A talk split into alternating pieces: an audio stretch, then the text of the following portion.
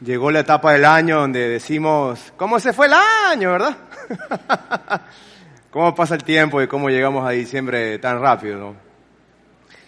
Bienvenidos, creo que llevamos una temporada bastante linda, creo que la mejor del año. Navidad, donde es toda una temporada que festejamos a Jesús y podemos compartir su amor con otras personas. Pero otro día, tal vez semanas, conversaba con un par de amigos, reflexionamos acerca de esto y tratamos de recordar nuestra mejor Navidad o nuestro mejor recuerdo de Navidad. Tal vez fuimos un poquito más atrás o mucho más atrás cuando éramos niños. Y le pregunto a usted eso, ¿cuál es su mejor recuerdo de Navidad? Tal vez cuando era chico le dieron a usted, mujer, la Barbie viajera, qué sé yo. O esa muñequita que tenía una maleta que caminaba con ruedas, ¿cómo era? ¡Eh, la travelina! Sí la tenía usted entonces. Tal vez era eso. Mi caso, mi hermano y yo, una vez, ya cuando los cassettes se soplaban y no agarraban, nos dieron un videojuego con CD, era una novedad y lo esperamos debajo del árbol y llegó a las 12 de la noche y lo alzamos como la Copa del Mundo. No, no dormimos por semanas por jugar eso, hasta enero que llegan los supletorios y no jugamos más, pues, ¿no? Esas cosas recordamos siempre en la mesa y nos causa risa, momentos lindos de Navidad.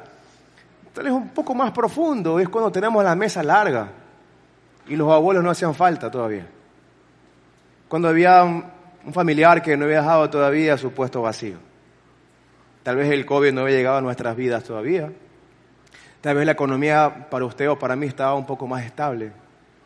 Tal vez no exacerbamos o no exageramos ciertas cosas, problemas de nuestras vidas, cuando normalmente pasa en Navidad. Cierto que a veces en Navidad las cosas como se exageran un poco, ¿no? Y dentro de toda esta temporada celebramos al respecto de lo que significa Jesús, pero dentro de toda esta costumbre, esta cultura y todas estas, estas lindas experiencias, tal vez llegamos a un punto en que la Navidad llegó a dejar de tener sentido para nosotros. Mira, aquí tenemos un ministerio que se llama Celebra y tratamos, yo he pasado por eso, muchos han pasado por eso, tratamos de escuchar a la gente en cuanto a sus emociones lastimadas. Y mucha gente tiene ciertos detalles acerca de Navidad, inclusive por cosas impactantes que pasaron en su vida. Como cuando papá y mamá no estuvieron juntos más, cuando tenían que pasar Navidad con el papá y después con la mamá. Como cuando papá quebró y ya la Navidad no fue igual. Como cuando había comida abundante y después ya solamente había ciertas cosas. O probablemente en ese momento, de, en esa fecha, alguien falleció, alguien perdimos. Yo le conté aquí una vez, para mí fue una Navidad muy dura en el 2011 porque fue 23 de diciembre cuando me llamaron a las 5 de la mañana a contarme que un amigo había fallecido en un accidente de tránsito. Que fue súper duro y muchos pasamos tristes hace 11 años. Tenemos, éramos, muy chicos todavía. Pero el significado de la Navidad, tal vez ciertas cosas, ciertas presiones, la cultura misma de este mundo, no ha desviado lo que esto de verdad significa. Y déjeme decirle, Navidad no es el tiempo más maravilloso del año, porque lo es por lo que está ocurriendo. No es porque tenemos problemas que no podemos resolver, porque los tenemos en Navidad. Porque tenemos gente en la cual no podemos controlar y también expectativas que no podemos cumplir. ¿Cierto? De pronto le va a llegar a usted un mensaje en su WhatsApp y va a decir un grupal, bienvenidos todos a la reencuentro promoción 1900 tal, cuota 50 dólares. Usted como que se amarga, ¿no? si usted es como yo, probablemente. Y a veces hemos perdido este norte respecto a lo que significa Navidad. Pero Navidad no es lo más maravilloso del año por lo que está ocurriendo ahora, por los regalos, por las cenas, por la reputación, por, cumplir las expectativas de otras personas, por cubrir todos los círculos sociales, por hacer la fiesta más hermosa, por tener la agenda más apretada en todo este mes. Navidad es el tiempo más maravilloso del año por lo que ocurrió. ¿Qué ocurrió? El nacimiento de nuestro Salvador. Pero nuestro Salvador vino con un plan. Y es que Jesús vino a ser el centro del universo. Vino a ser el centro de la humanidad. Vino a ser el centro de mi vida, vino a ser el centro de tu vida. Vino con un plan de que tenía que venir. Vio nos, nos vio a nosotros como cuerpos miserables como gente que no se podía salvar a sí misma. Gente que si no tenían un Salvador llegaban al final en una eternidad lejos de Dios. Y tuvo que hacerse hombre, venir a morir por nosotros. Y me encanta esta frase que dice un gran predicador, dice, la Navidad es decirte que nunca podrás ir al cielo por ti mismo. Dios tuvo que venir por ti. Entonces esta época genera valor en mi vida de fe, mis emociones, no es por la ropa que me pongo, no es por la cantidad de agendas que, apretadas que tengo en el transcurso del mes, no es por todas las invitaciones que tengo. El verdadero valor que tengo porque Jesús decidió venir aquí por mí y por ti. El valor que tengo en este mes, a pesar de que sea holgado el bolsillo o apretado, no es la diferencia. La diferencia es si creo o no creo en Cristo. De que si me siento usado, amado, correspondido por Dios y puedo compartir este mensaje con otras personas. Y mire, le contaba el otro día, bueno, más bien el culto pasado, que el otro día estaba había un mito siempre, ¿no? Al respecto en la parte psicológica, psiquiátrica, de que diciembre era el mes donde más suicidios había en el mundo o en algunos países. No era un mito, me puse a investigar, y soy medio curioso, me puse a investigar y encuentro que algunos países, bajo un paper en una comunidad psiquiátrica de Europa, dicho y hecho, Navidad, diciembre y principio de año son una tasa altísima de búsqueda psiquiátrica de búsqueda de medicamentos antidepresivos y de suicidios. ¿Por qué? Porque así como probablemente nosotros, muchas personas sin Cristo no han encontrado el significado de la Navidad que es este, que Jesús tuvo que venir por mí, que Jesús no tuvo que aferrarse al cielo, a todo, al trono, me vio a mí en mi miseria para morir por mis pecados. Y ese es el verdadero significado de la Navidad de todo lo que significa. Todo lo demás llegará a ser superficial. ¿Es bonito? ¿Es placentero? ¿La pasamos increíble? Por supuesto que sí. Pero es en base al sacrificio, es en base a la divinidad, al plan que Jesús vino por nosotros a morir por nuestros pecados. Y entramos en los evangelios. Mateo, Marcos, Lucas y Juan. Y quiero hablarte de Juan, en este caso. El apóstol Juan uno de los doce discípulos, dos apóstoles de Jesús, uno de sus discípulos, escribe este Evangelio, inspirado por Dios, después ya de casi unos 50, 60 o 70 años después de que Jesús había sido crucificado, resucitado y ascendido a los cielos. Estaba viejo, probablemente ya le temblaba un poco la mano, probablemente ya no veía bien, estaba ya tirado en un lugar, solo probablemente teniendo memoria de cómo fue su vida con el Mesías. Y déjame decirte algo.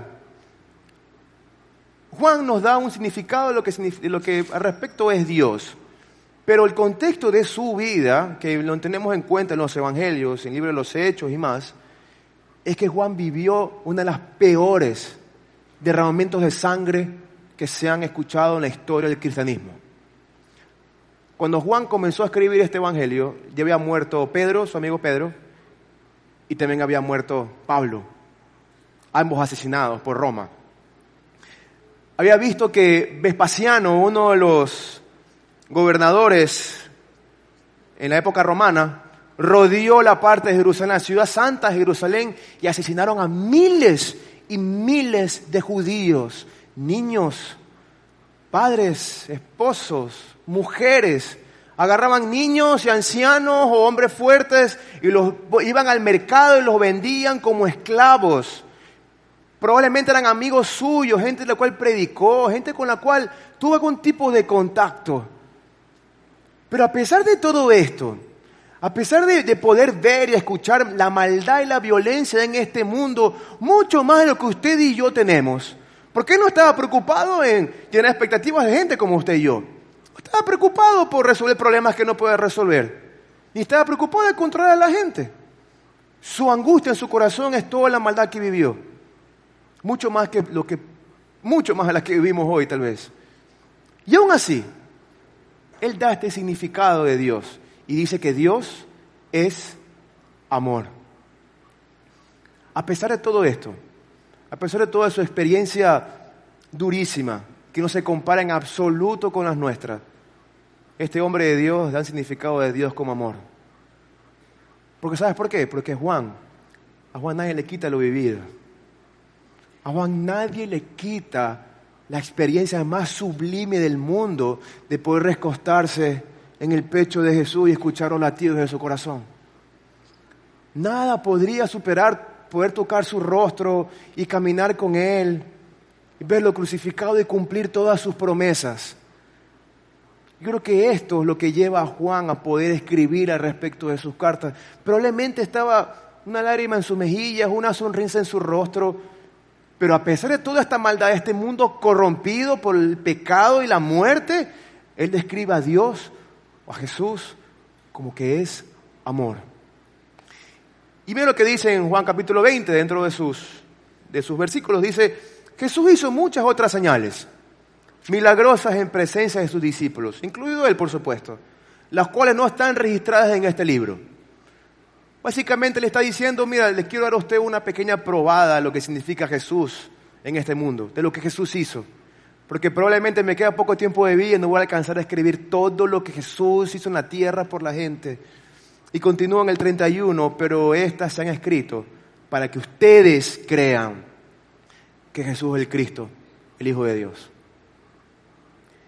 Y escribe esto es muy, se escribe esto es muy importante porque tenga en cuenta la historia. Tanto después de Cristo como antes de Cristo, pseudo mesías fueron a decir que eran el Mesías. Habían societas ambulantes que echaban fuera demonios supuestamente en el nombre de Jesús, que predicaba Pablo. Inclusive Nerón, César, se hacen llamar a sí mismo Dios también. Y también los pueblos paganos alrededor tienen sus propios dioses. Pero él, dentro de toda esta violencia, de todas estas pruebas, de toda esta destrucción, él dijo, ¿sabes qué? No es César, no es Nerón, no son ustedes, no son los judíos, no es este ni el otro, es solamente Cristo. Y quisiera pensar, ¿no? Trato de imaginar una carta en Navidad pensando de que el verdadero significado de la vida, de la Navidad y todo lo que corresponde es únicamente Cristo. No es César, no es un partido político, no es una reputación, no es la riqueza tampoco, es Cristo. Y dice después, y para que al creer en su nombre tengan vida. El Hijo de Dios, creer en Él y tendremos vida. ¿Cómo puedes llamarle vida? Uno puede preguntar a todas esas experiencias que Él ha tenido tan, tan terribles. Pero Él sabía que este mundo no es todo lo que tenemos y que Dios nos prometió una eternidad con Él y que este mundo dejará de ser algún día y que nos encontraremos con Él cara a cara, tal como Él lo prometió. Por lo tanto, hago memoria, y usted ha visto los versículos de la Biblia, ¿no? Cuando Jesús está crucificado, María está delante de Él, está Juan también. Y Jesús suelta estas palabras, le dice, hijo, está tu madre, madre, está tu hijo. Básicamente, cuídense, por favor. Esa es la historia más profundo de que probablemente Juan y María huyeron hacia Éfeso y que Juan estuvo con María hasta los finales de sus días. Dentro de todo esto trato también de comprender, trato de, imaginarme cómo habrían sido los diálogos entre Juan y, y María. Porque Juan conoció a Jesús en su ministerio. Juan conoció a Jesús desde sus 33 años. ¿Qué le hubieras preguntado tú si hubieras estado con la madre de Jesús? ¿Qué le hubieras preguntado? ¿Cómo fue Jesús con sus hermanos? Porque Jesús tuvo más hermanos. ¿Cómo fue Jesús de niño? ¿Cómo fue Jesús en sus primeras palabras? ¿Qué dijo primero, papá o mamá? ¿Cómo fue Jesús en sus primeros pasos como judío? ¿Cómo fue Jesús con las autoridades? ¿Cómo fue Jesús, sus primeros pasos? ¿Cómo fue Jesús con su padre terrenal? Que era José, ¿verdad? ¿Cómo fue con él? ¿Cómo fue con usted? ¿De verdad fue el primer milagro de Jesús cuando convirtió el agua en vino o caminó sobre el agua en la tina? Dígame la verdad. y entre todo esto, Juan empieza su evangelio, versículo capítulo 1. No lo empieza como Mateo, Marcos o Lucas. No lo empieza cronológicamente. No habla de Egipto, no habla de Herodes, no habla de, del pesebre, no habla de José, habla de otras cosas. Dice Juan capítulo 1 lo siguiente. Dice que en Él estaba la vida. Empieza de otra forma. Su experiencia con Jesús fue diferente. En Él. No en un sistema religioso. No en una cultura solamente. No en lo que probablemente hemos escuchado hablar solamente, que está bien. En Él. En su deidad.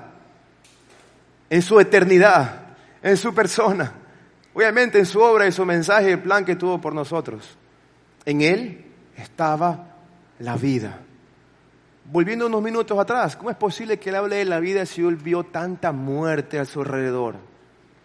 Vino a sus amigos morir, tal vez a su familia morir. Estando en los últimos días de sus vidas, era porque para él valía la pena cada segundo entregado a Cristo. Vale la pena seguir a este maestro.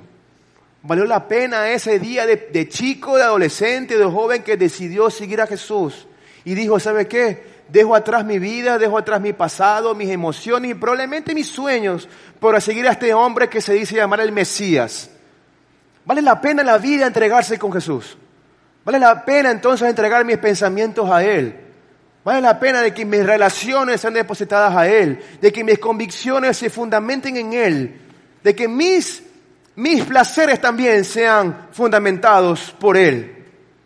Vale la pena la vida con Jesús entonces.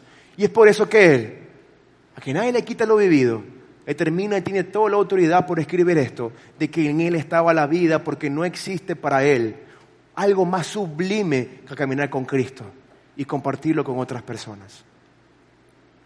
Dice después, y la vida era la luz de la humanidad. Dígale que está a su lado, ropa un poquito. Dígale, Él es la luz. ¿Ok? Pero la luz para los judíos, la luz para los evangélicos, la luz para los bautistas, alancitas, protestantes, pentecostales, etc. Dice la luz para la humanidad. Cuando Jesús, antes de ascender a los cielos, le dijo, ustedes me serán testigos hasta lo último de la tierra la última tribu, lo más profundo de este ser, en Alaska o en África, en San Borondón, San Borondón, o, o, en la playa o en la sierra, donde sea, ustedes me serán testigos y esta luz está disponible para todos, para todas las personas. Amén. Entonces, por eso Jesús nos mandó ser discípulos, ¿verdad? predicarle a toda criatura, bautizarles en el nombre del Padre, Hijo, Espíritu Santo, ¿cierto? Porque esta luz de Cristo, esta vida de Cristo, está disponible para todos. Para usted. Probablemente usted ha sido como yo. Y también como cristiano perdimos cierto sentido de la Navidad también. Y no solamente por una temporada, sino por cosas que tal vez no hemos resuelto en nuestros corazones. Tuve una niñez bastante linda, muy feliz. Tal vez en Navidad comenzó a dejar de tener sentido cuando papá y mamá ya no estaban juntos. Y papá pasaba solo, y yo pasaba con familia de mamá. Me partía el alma completamente.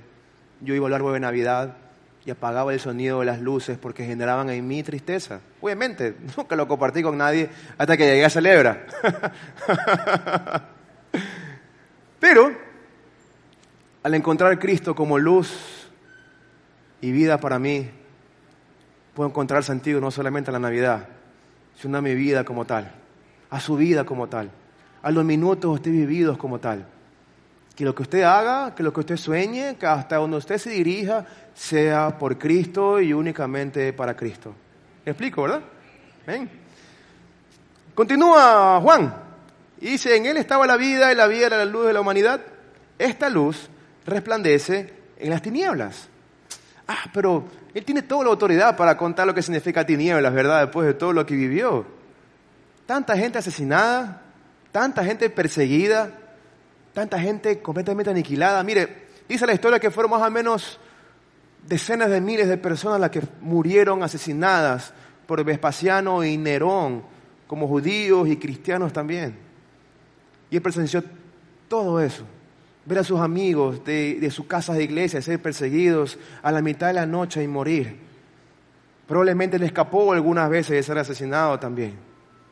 Pero aún así, en esa oscuridad, yo creo que le habrá pedido sabiduría a Dios y habrá escrito las palabras más exactas que puede haber escrito. Y dice, y esas tinieblas no han podido extinguir esa luz. Entonces, la luz de Cristo no puede extinguirse por las expectativas que usted no puede cumplir otras personas. La luz de Cristo entonces no puede extinguirse porque usted no puede controlar a personas, ni tampoco porque no puede resolver problemas que no le corresponden. La luz de Cristo ni siquiera se podrá extinguir por la violencia que se encuentra alrededor. La oscuridad jamás podrá ganarle a la luz de Cristo. La oscuridad jamás podrá avergonzar a la luz tampoco. La luz que se encuentra en usted de Cristo Jesús. Y por eso le decía hace ratito al respecto de lo que significa eh, esta, esta parte eh, de promedio, estadística de la gente que tiene esta, esta depresión, esta parte del, en Navidad, ¿no? ¿Cuánta gente a nuestro alrededor no tiene un significado claro, aún siendo creyentes probablemente? O están en la iglesia, lo que significa Navidad. ¿Cuánta gente de su familia habrán sido como yo o como usted? De que puso una sonrisa en medio de la mesa cuando de verdad por dentro estábamos completamente rotos. No será justo una época como esta poder compartir lo que es vida, que vale la pena vivir para Cristo y que esta luz pueda hacer sonreír al más triste individuo.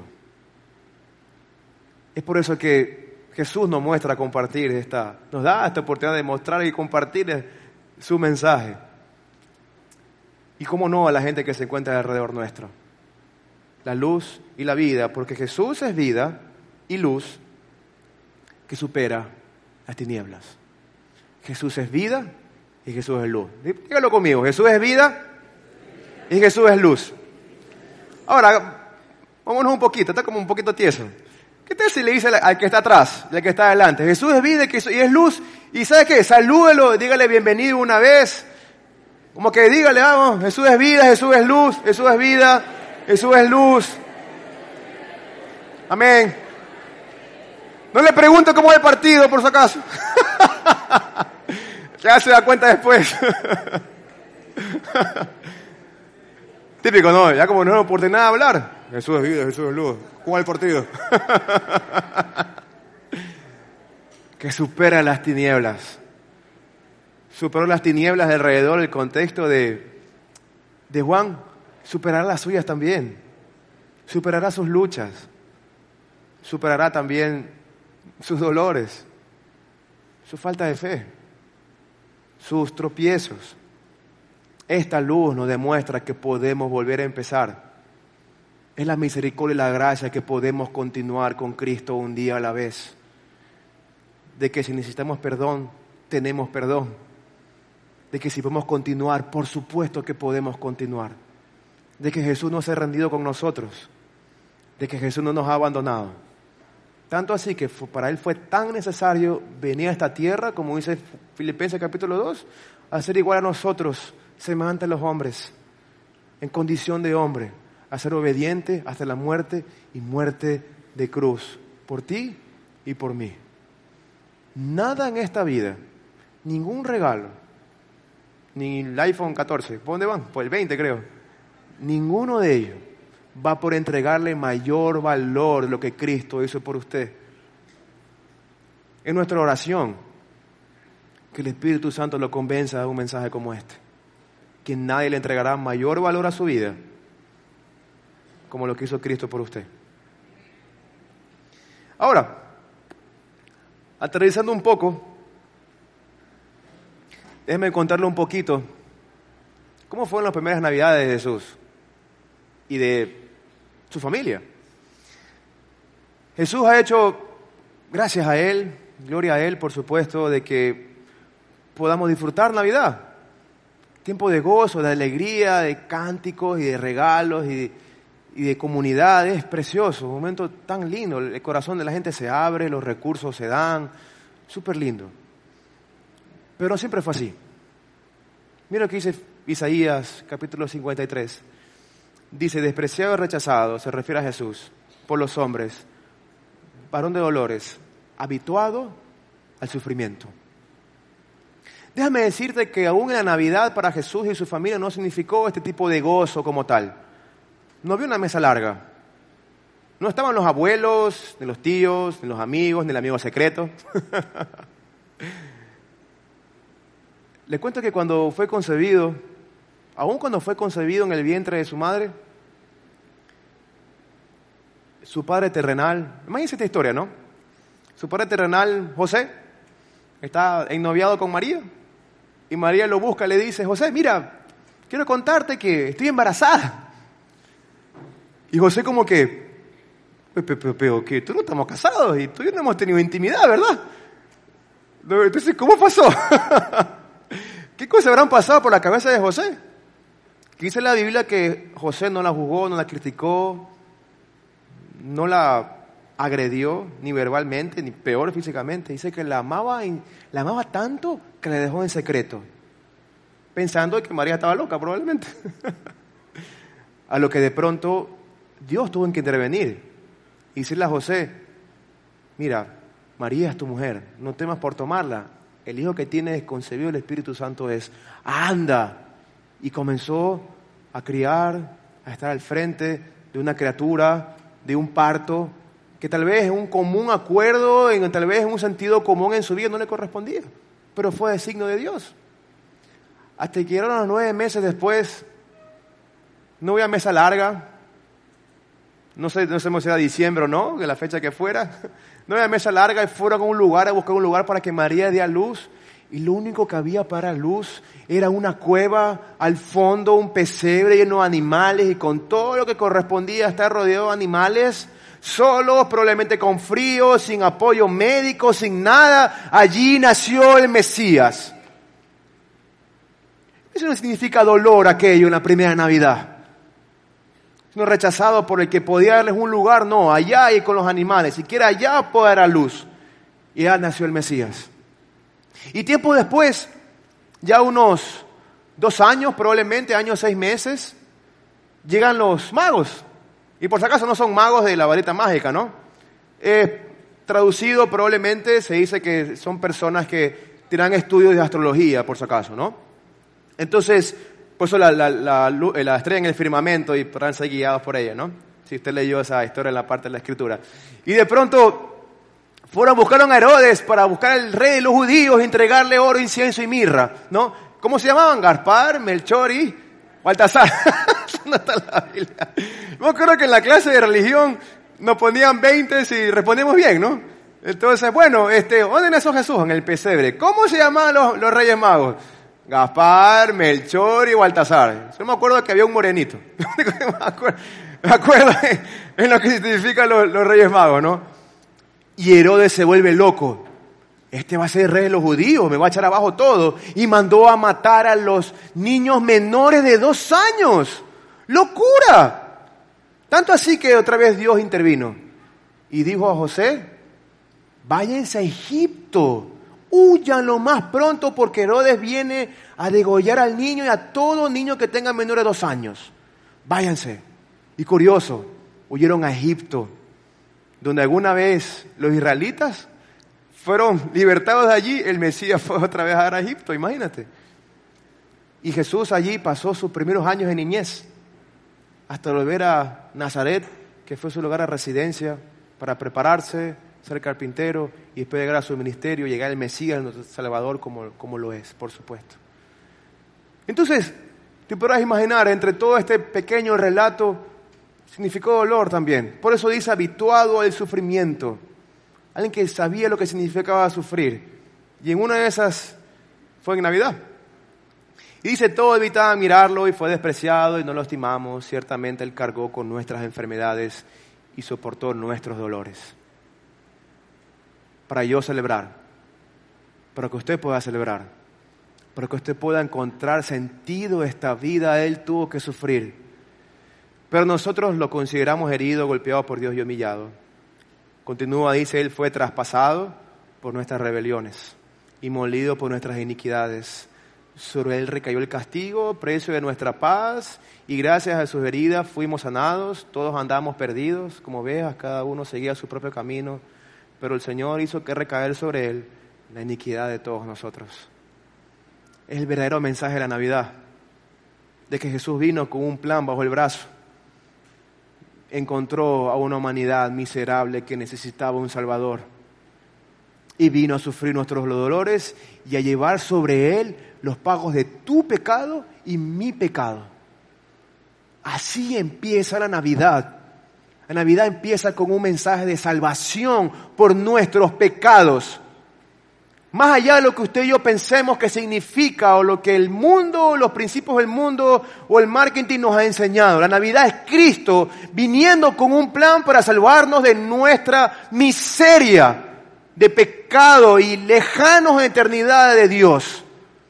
Si no hubiera sido por este nacimiento, usted y yo estamos completamente rendidos a una eternidad sin Él. Pero Él no lo podía permitir. Él muchos años antes lo había profetizado que Él iba a venir y Él nació y hizo cosas buenas. Y murió y resucitó y ascendió a los cielos y está sentado a la derecha del Padre y vendrá por segunda vez. Ha cumplido cada una de sus palabras y cada una de sus promesas y lo hará así. Y esa esperanza es la que usted y yo aguardamos hasta día que Jesús venga por nosotros. Y es por esto que me encanta este pasaje que uno de mis favoritos, Filipenses capítulo 2. Jesús 100% Dios, pero a la vez 100% hombre, con necesidades como la que yo he tenido y como la que usted ha tenido. Tentado en, ¿he escuchado la palabra que dice en? En todo, muy bien, dijo ahí todo. Tentado en todo también. Por eso es que Dios lo exaltó, dice. Lo puso en lo más, la más alta estimación del universo y de la historia, hasta lo sumo, y le otorgó el nombre que es sobre todo nombre. Jesús supera toda temporada, mi amigo. Supera toda expectativa. Eso es más importante la expectativa que tenemos que cumplir otra gente en Navidad. Jesús es más importante, su mensaje, su plan es más importante de, los problemas que no podemos resolver. Es más importante aún por las cosas que no podemos controlar. Jesús es más importante si entendemos el significado de Cristo y su plan salvador por nosotros. La Navidad tendrá sentido para nuestras vidas. Y más aún si lo compartimos con otras personas que tampoco encuentran sentido de Navidad y así como tienen oscuridad y entendemos que la luz puede destruir la oscuridad, queremos compartir esa luz con otras personas. Y dices, pues, para que en el nombre de Jesús, ¿en el nombre de quién? De Papá Noel. ¿En el nombre de quién? De Jesús, por supuesto. Sobre toda rodilla es decir, mi corazón y su corazón no se puede doblegar hacia nadie. Y Pablo escribe esto usando obviamente todas las fechas, ¿no? Navidad, Semana Santa, Día del Padre y de la Madre, todo. Es que su corazón siempre se doble y se humille únicamente hasta un solo Dios. Lo que escriben estas personas es que hay probablemente cada uno creó su propio Dios, pero el verdadero es uno solo y ese es Jesucristo. En el cielo y en la tierra y debajo de la tierra y toda lengua confiese que Jesucristo es el Señor. El propósito de la Navidad es que toda persona confiese que Jesucristo es Dios, nuestro Mesías, nuestro Salvador, que vino a esta tierra a morir por tu pecado y por mi pecado. No vino a pasear a Jesús, vino con un plan y lo cumplió completamente a cabalidad para la gloria de Dios, Padre, según dice Filipenses 2, de 9 al 11. Verdadero significado de Navidad es este. Es que Jesús tuvo que venir a la tierra a morir por ti y por mí. Y después de esto, le pregunto a usted, ¿qué significa o qué ha significado Navidad para usted hasta ahora? ¿Expectativas que no puede cumplir? problemas que no puede resolver, gente que no puede controlar. O tal vez usted un problema que alguien busca resolver. Tal vez usted es alguien que no se puede controlar tampoco. O tal vez usted otorgó expectativas que otros no pueden cumplir tampoco. Pero así como nos muestra Juan, cualquiera que sean estos problemas en nuestra temporada navideña, la luz de Cristo y su vida van a ser siempre más relevantes con cualquiera de estas cosas por las cuales estamos luchando. Mire, una vez contaba a alguien, predicador, y decía que uno de sus mayores problemas en Navidad era si pasaba con papá o pasaba con mamá. Ya estaba casado, dice él, junto con sus hijos pequeños, y de pronto recibe una llamada en medio de la cena navideña, 24 de diciembre, regalos, cena, villancicos, etc. Esto fue en otro país. Y recibe el teléfono, una llamada telefónica, era su mamá, a la que le dice él, le dice a él, mi hijo, mira, tu papá está teniendo otra vez esos arranques completamente raros, extraños, y de verdad quisiera que por favor vinieras a ayudarme ahorita, 11 de la noche, 24 de diciembre. Para que tengan en cuenta, el papá de esta persona fue veterano de guerra y los que han, han pasado una guerra luchan batallas después también en casa, dentro de su corazón. Entonces él de pronto dice, ¿sabes qué? Cogí mis llaves de mi carro y me fui. Y dejé a mi familia y dejé a mi esposa, y dejé la cena servida por ir a resolver un problema de hace 40 años que nunca voy a poder resolver. Por un problema que no voy a poder controlar, gente que no va a poder controlar y expectativas que no va a poder cumplir, porque no va a poder cambiar a nadie. Y fui allá y fracasé en un problema que no puedo resolver, pero originé un problema en mi casa con gente que no merecía que yo me vaya a esa hora, por ejemplo. Son cosas que a veces pasan en Navidad, cuando a veces tenemos este sentido de, de no conocer el significado de lo que significa Jesús y la familia, por supuesto. Y estamos tan empecinados en la gente, en la agenda, en ciertas cosas que nos olvidamos lo que significa de verdad. Y estamos hoy para recordárselo. Navidad es Cristo. Navidad es Jesús. Y el plan que tuvo para usted y para mí el salvarnos por nuestros pecados. ¿Ven? Dentro de todo lo que hemos compartido, ¿estarás dispuesto a compartir a otros de Cristo en esta temporada? Tal vez para usted y para mí tuvimos una etapa linda de Navidad. O tal vez nunca lo fue. Por sus recuerdos de niñez, de adolescencia, de adultez, qué sé yo. O, o, tal vez fue como yo. Navidad súper linda hasta que llegó a nuestras vidas que hizo que ese pensamiento cambie y nos entristecemos con Navidad, tenemos malos recuerdos por Navidad, por la gente que perdimos, etc. Créame que eso puede cambiar a partir de esta temporada. ¿Qué tal si es su mejor Navidad? si usted decide compartirle a otros de Cristo. Probablemente, trato de soñar, ¿no? Como pasó conmigo una vez, fue mejor Navidad cuando alguien me predicó que Dios no me había abandonado y podría continuar buscándolo y podría perdonar los pecados que yo pensé que nunca podía perdonar. Pero usted se siente abusado por Dios y usted se dé cuenta que esa persona que ha recibido la luz y la vida es alguien que usted ama con cordura. Puede ser un hijo, puede ser un esposo, puede ser un padre, puede ser un amigo. Estar dispuesto a compartir esta luz de Cristo a otras personas y que sea la mejor Navidad de su vida. ¿Por qué no? Sueña conmigo. Y terminemos estos días a compartir la luz de Cristo, por supuesto, a quien más lo necesita. El día de ayer, con nuestra casa iglesia de jóvenes, tuvimos un sentido hace más de un mes de hacer algo especial en esta fecha. Y cumpliendo los cinco elementos de Casa Iglesia en Hechos 2, 42 y 47, decidimos orar por un amigo que no conoce de Jesús, que no es creyente, o que está apartado de Dios, resentido de Dios, tiene preguntas, es agnóstico, ateo, lo que fuera. Oremos por esa persona invitémoslo a un lugar, a una casa mismo, el sábado 3 de diciembre. Escuchémoslo, atendémoslo, atendámoslo, comamos juntos, adoremos juntos, cantemos juntos, etc. Y nos encontramos con personas que no tienen ni idea del significado de lo que significa un Salvador. con gente que tal vez ha sido humillada y herida en otras religiones, iglesias, denominaciones. Y fue la última oportunidad que le dio a Dios, entre comillas, de escuchar quién era Cristo el día de ayer. Aparte del sentido de, de agradecimiento y de, y de gozo por gente de la cual pudimos predicarle de Cristo, y también el sentido de la gente que se sintió usada por Dios.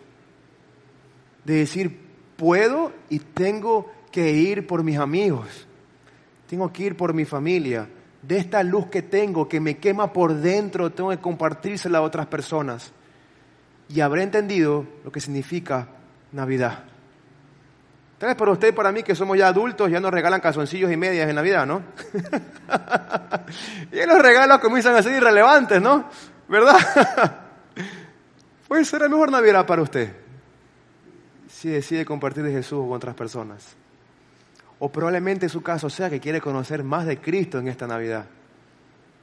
Acerquémonos, compartamos, tiene preguntas, conversemos y profundicemos nuestra relación vertical para después ejecutar nuestra relación horizontal con el Dios y con la gente. ¿Me explico, verdad? Amén. Póngase de pie conmigo, por favor.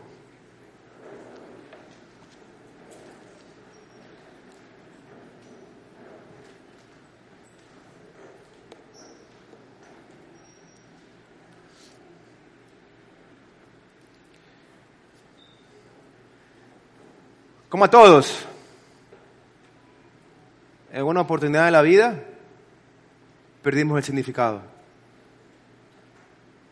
sé si se lo dije aquí o en el culto anterior, pero rogamos al Espíritu Santo de que lo convenza de estas palabras. De que el verdadero significado de Navidad es Cristo y su plan por nosotros. De que Él cumplió cada una de sus promesas y cada una de sus palabras lo seguirá haciendo pero hay que compartir esta luz con otras personas. Tenemos que hacer discípulos.